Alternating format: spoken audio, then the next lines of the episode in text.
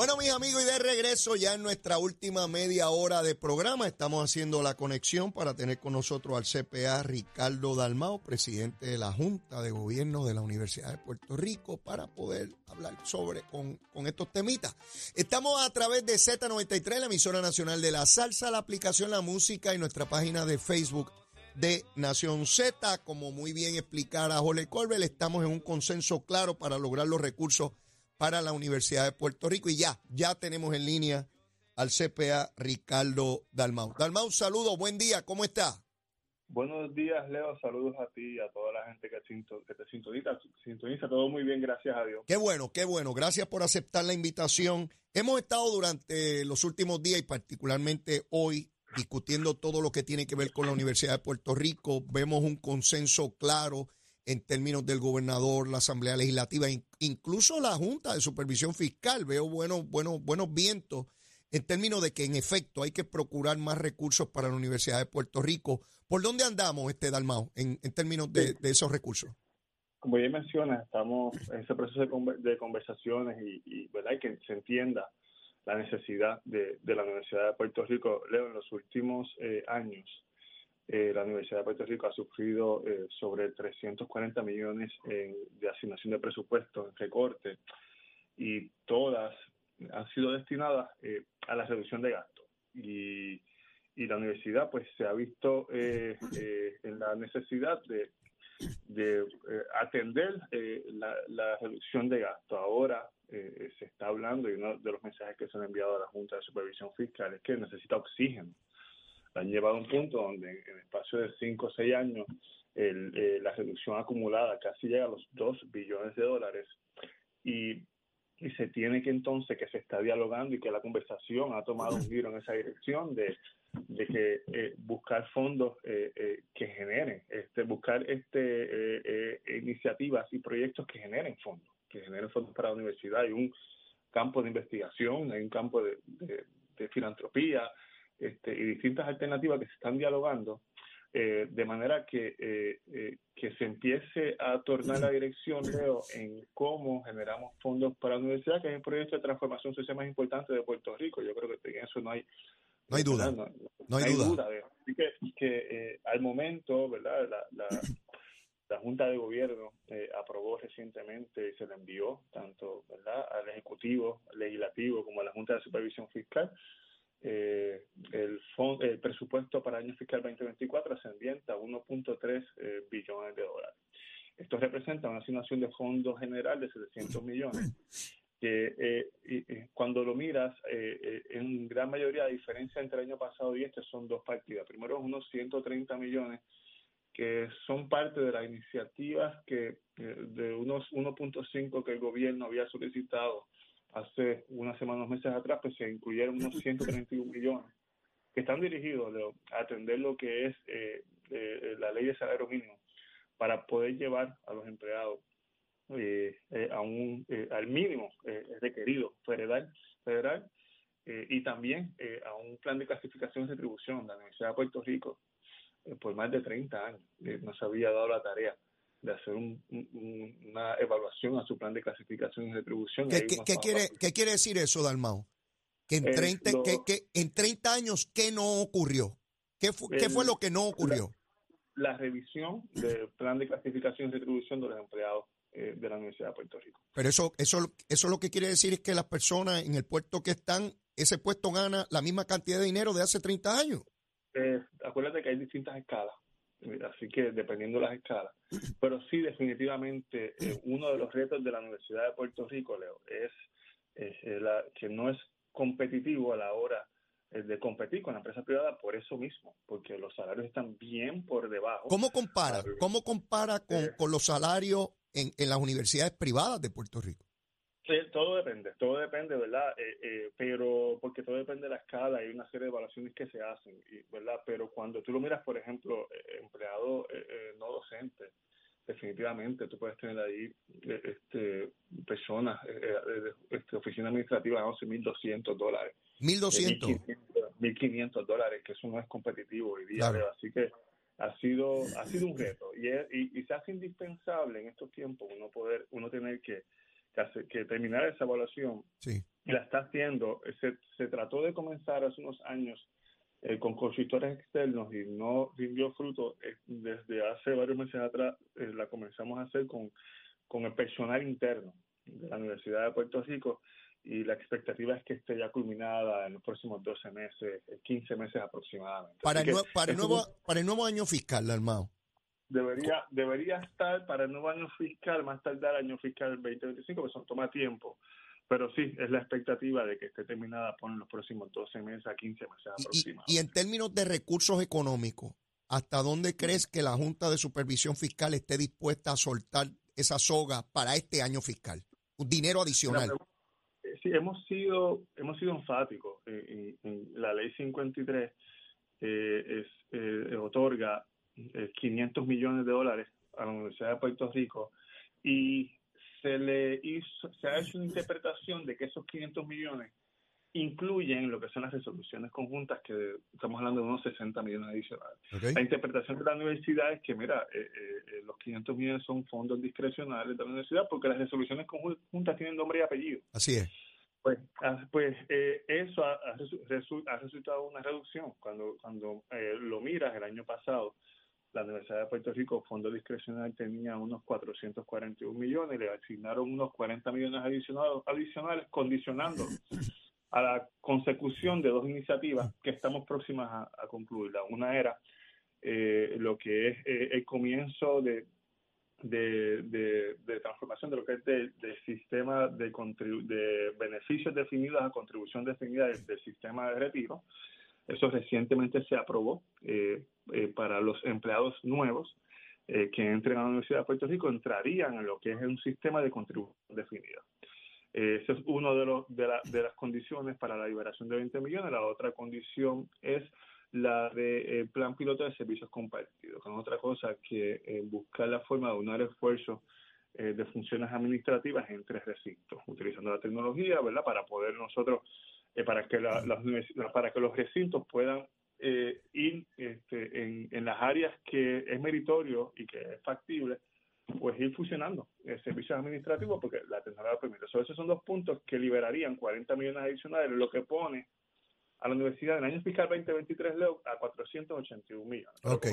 Como 19, 19 millones por debajo de la interpretación de que son 500 millones discrecionales. Este año 2024, la información que se recibió es que llegaba, que se quedaban 441 millones y que los 500 millones incluían las resoluciones conjuntas, lo cual nosotros hemos estado intensamente eh, dialogando y comunicándole a la Junta de Supervisión Fiscal que la universidad necesita oxígeno porque ha reducido bastante todo y, necesitamos ahora proyectos para poder generar iniciativas que sean fondos semilla. Pues, pues vamos a mirar eso, Dalmau, vamos a mirar eso, esas nuevas avenidas, esas nuevas arterias para oxigenar la universidad.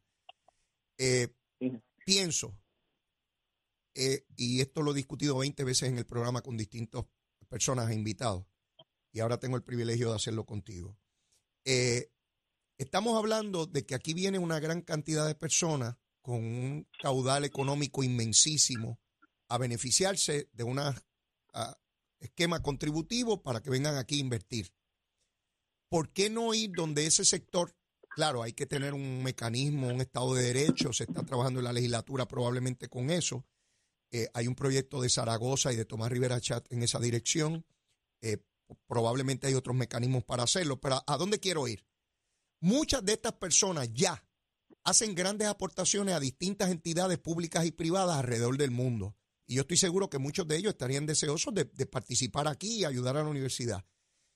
En aras de buscar esos nuevos mecanismos, esos nuevos recursos distintos, separados a los del Estado, ¿podría contemplarse esa alternativa, Dalmao?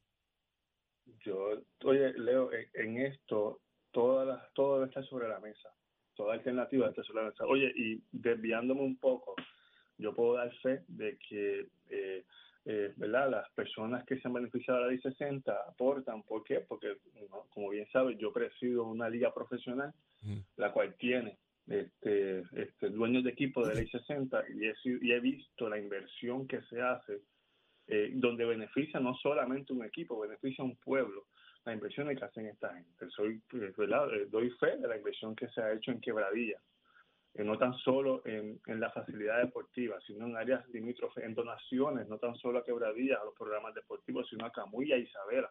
Okay. Eh, como está, doy, puedo darse eso porque lo estoy viendo y, he sido parte de este tipo de envolvimientos. Así que eh, definitivamente si se le da apertura a este tipo de iniciativa, de manera que, que podamos, oye, encaminar este, legalmente y con incentivos las aportaciones de recursos, como tú ya mencionas, que se, eh, se benefician eh, eh, y se ahorran millones de dólares por, por, ser residentes en Puerto Rico, pues que aporten a la universidad, no me cabe la menor duda de que sí sería una fuente de ingresos que ayudaría a, lo que están buscando con la universidad y es, y es darle sitial, oye, que Leo, la universidad es un mundo eh, de investigaciones, de proyectos mm. este, de reconocimiento mundial. la Universidad de Puerto Rico es, algo espectacular. Que, que, no necesariamente el pueblo lo conoce, por eso quise entrevistarte, para, darle visibilidad a esto, que yo creo que es una falla que ha tenido históricamente la universidad,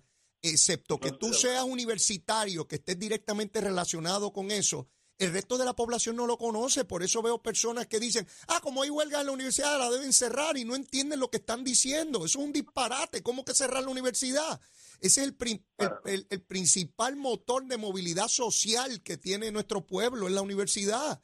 Y entonces eh, hacer planteamientos como ese meramente por el desconocimiento, pero yo quisiera, y creo, ¿verdad? Esta es mi humilde opinión, cuando estas personas donan, le gusta ver el rendimiento de esa aportación. Y no es para menos, ¿verdad? Si yo doy dinero para algo, me gustaría ver en qué se invierte, cuál rendimiento tiene, si es efectivo, para que fueran para cosas puntuales. Jorge Colbert me decía hace un rato, que participa con nosotros los jueves, el fondo total. Bueno, pues ahí está el fondo total, pero eso es como muy genérico.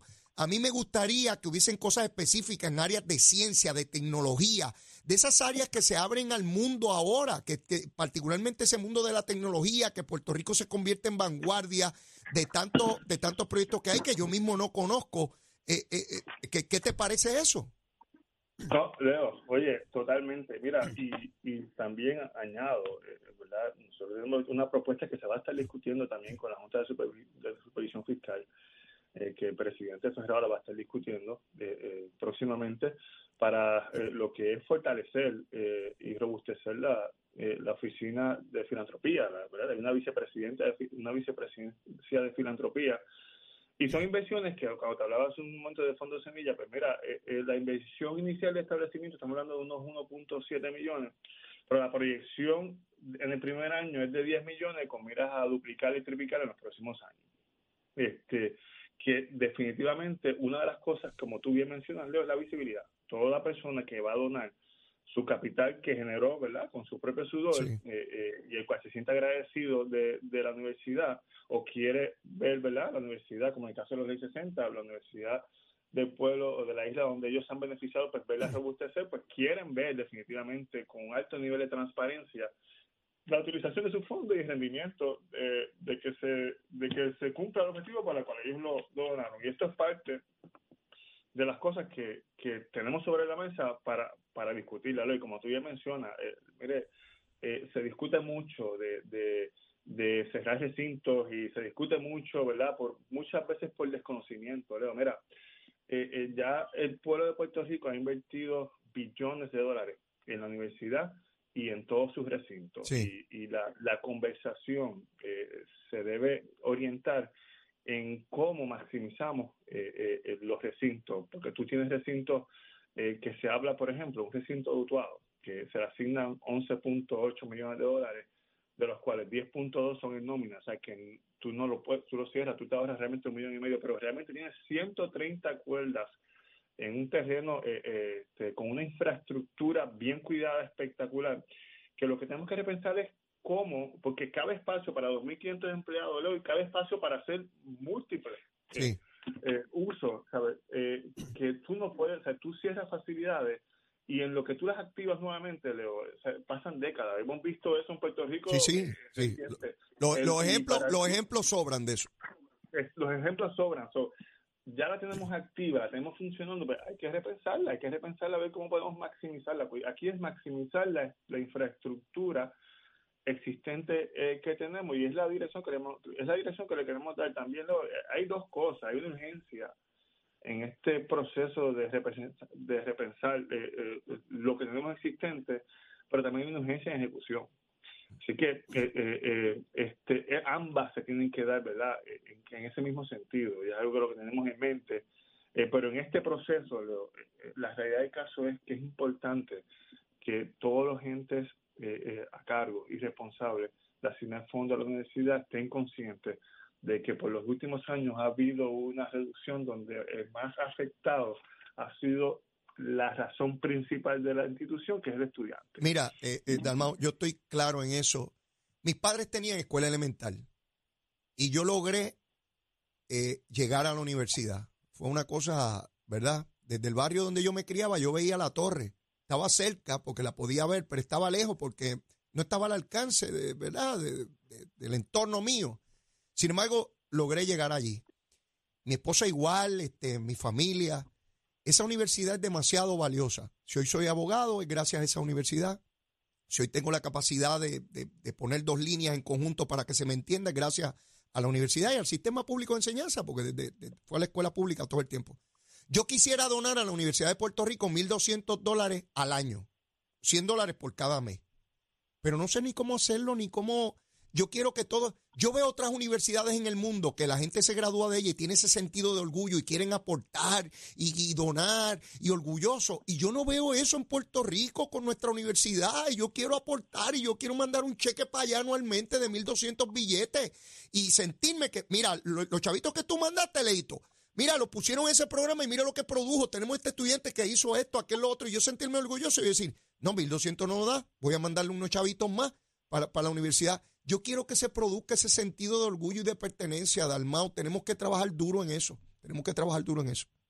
De acuerdo, Leo, es un área que tenemos que nosotros fortalecer definitivamente, porque así con la facilidad que lo describes es como debe ser y así no lo tenemos. Así que nos toca trabajar para, para que sea así, porque al igual que tú, estoy seguro, habemos mucho, oye, yo soy egresado de Bayamón, de un gradué del programa de administración de empresas en contabilidad de, recinto de Bayamón, así que habemos mucho, donde quiera que uno, uno se pare ¿verdad? y se sienta en distintas reuniones, hay un sentido de orgullo de la universidad. Así que, que sí, el compromiso está, hay proyectos difíciles que tenemos que atender. Hay unos retos grandes, pero sí el, el mundo de posibilidades y oportunidades que tiene la universidad, Leo, eh, para mí te diría es infinito. Así que es cuestión de, de nosotros acá, ¿verdad? Eh, eh, comunicar, comunicar, crear confianza, eso es bien importante. Nosotros, ¿verdad? Como Junta de Gobierno, yo trabajo duro en crear la confianza en todos los componentes de la Universidad de Puerto Rico. Yo creo que, eh, hablando contigo, Dalmao, se me ocurre una petición a los medios de comunicación en Puerto Rico, radio, televisión, prensa escrita, eh, anuncios de servicio público breves, de, de 30 segundos, donde se le diga al pueblo en general ¿Qué proyectos está encaminando la universidad de investigaciones, de logros, de estudiantes? Para otra vez darle visibilidad, que la gente diga, wow, yo no sabía que eso se estaba haciendo en nuestra universidad, yo quiero que eso suceda, yo quiero que eso pase. Yo estoy convencido que grandes sectores de opinión pública y, de medios de comunicación estarían disponibles para iniciar ese esfuerzo porque no podemos... De, a ti te gusta el deporte y el baloncesto, ¿cierto o falso? Sí. ¿Verdad que no podemos dejar caer la bola?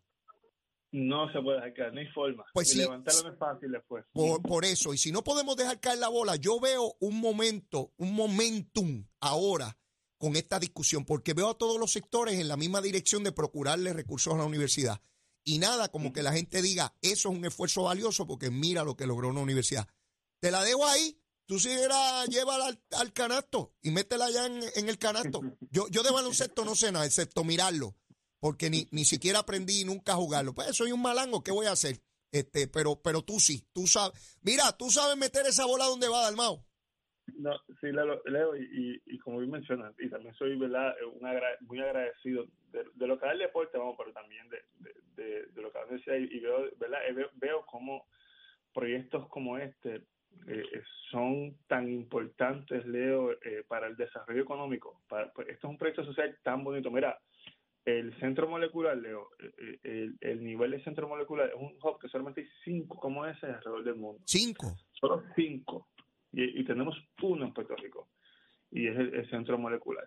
eh, donde se hacen las investigaciones de las verdad de, todo tipo verdad eh, eh, científicas este, y donde tienes aquí la empresa privada entrando por las facilidades y por la inversión que tiene eso allí y tenemos una gran eso es uno Leo te, puedo mencionar más de más de 50 podemos estar aquí todo el día hablando de proyectos de iniciativas que genera este, esta institución que se beneficia al mundo. Así que, eh, pero como bien menciono, es un tema, eh, hay muchas, eh, hay muchas este, opciones, Leo, de, de, de nosotros este, poder visibilizar todo lo que es la universidad.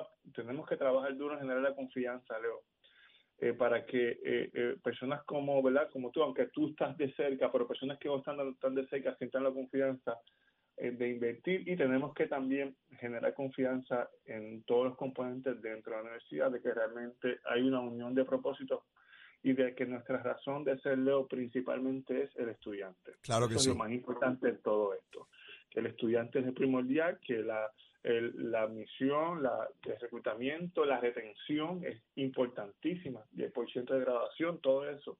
Estamos trabajando para, para que sea nuestro enfoque. Así que de ahí debe surgir todo, Leo, de, lo que es el estudiante. Todo lo demás tiene que surgir de ahí. Ese es nuestro enfoque principal. Ricardo Dalmau, agradecido enormemente por tu participación. Ya te estaré llamando de tiempo en tiempo para repasar por dónde vamos. Muchas gracias. Siempre Gracias, Leo. Bueno, escucharon a Ricardo Dalmau, presidente de la Junta de Gobierno de la Universidad de Puerto Rico. Son muchas cosas las que hay que discutir y yo aunque no juego baloncesto, no voy a dejar caer la bola, ¿saben? Sí, no, no, no, este tema hay que seguirlo porque es demasiado importante. Pero mire, antes de despedir el programa hay que ver cómo está el tiempo, cómo está el tránsito, cómo andan las cositas. Vamos con el que sabe, Emanuel Pacheco. Buenos días, Puerto Rico. Soy Manuel Pacheco Rivera con informe sobre el tránsito a esta hora de la mañana. Ya ha reducido el tapón en algunas de las carreteras principales del área metro. Sin embargo, aún se mantiene ataponada la autopista José de Diego desde Bucanan hasta el área de Atorrey en la salida hacia el Expreso Las Américas. Igualmente la carretera número 2 en el cruce de la Virgencita y en Candelaria en Toa Baja y más adelante entre Santa Rosa y Caparra. También la 165 entre Catán y Guaynabo en la intersección con la PR22 y algunos tramos de la 176, 177 y la 199 en Cupey y la autopista Luis Luisa Ferrey entre Montiedra y la zona del Centro Médico en Río Piedras. Ahora pasamos al informe del tiempo. El Servicio Nacional de Meteorología pronostica para hoy una mañana con aguaceros para el este. Además, en la tarde el calor diurno y la brisa marina provocarán el desarrollo de lluvias en, el sector, eh, en los sectores del interior central, del norte central y del oeste. Los vientos estarán del este-sureste de 8 a 13 millas por hora y las temperaturas máximas estarán en los medios 80 grados en las zonas montañosas y los bajos 90 grados en las zonas urbanas y costeras, con el índice de calor sobrepasando los 100 grados. Hasta aquí el tiempo les informó Emanuel Pacheco Rivera. Yo les espero en mi próxima intervención aquí eh, mañana en otra edición de Nación Z y Nación Z Nacional. Usted sintoniza a través de la emisora nacional de la salsa Z93. Hablándole claro al pueblo. Nación Z Nacional, soy Leo Díaz. Buenos días a todos. Leo Díaz, en Nación Z Nacional, por la Z. Bueno, mis amigos, y el turismo empujando con fuerza nuevamente después de pandemias y tantas cosas que nos cayeron encima. En el día de ayer atracaron unos barquitos ahí. ¿Sabe cuánta gente se bajó de los barquitos? 14.300 personas de esos cruceros tremendos con una inversión aproximada de 1.3 millones de dólares. En un solo día, mi hermano, con toda esa gente chévere, contento de que sigan llegando turistas y trayendo chavitos, chavitos para Puerto Rico. Claro que sí, mire, ya yo no tengo tiempo para más, como siempre la súplica, seguro que sí. Mire, si usted todavía no me quiere, quiérame, quiérame, mire, soy bueno, bizcochito de tití. Si ya me quiere, quiérame más, olvídese de eso, vamos a querernos en cantidad. Será hasta mañana viene, besitos en el cutis para todos. Llévatela, chavo.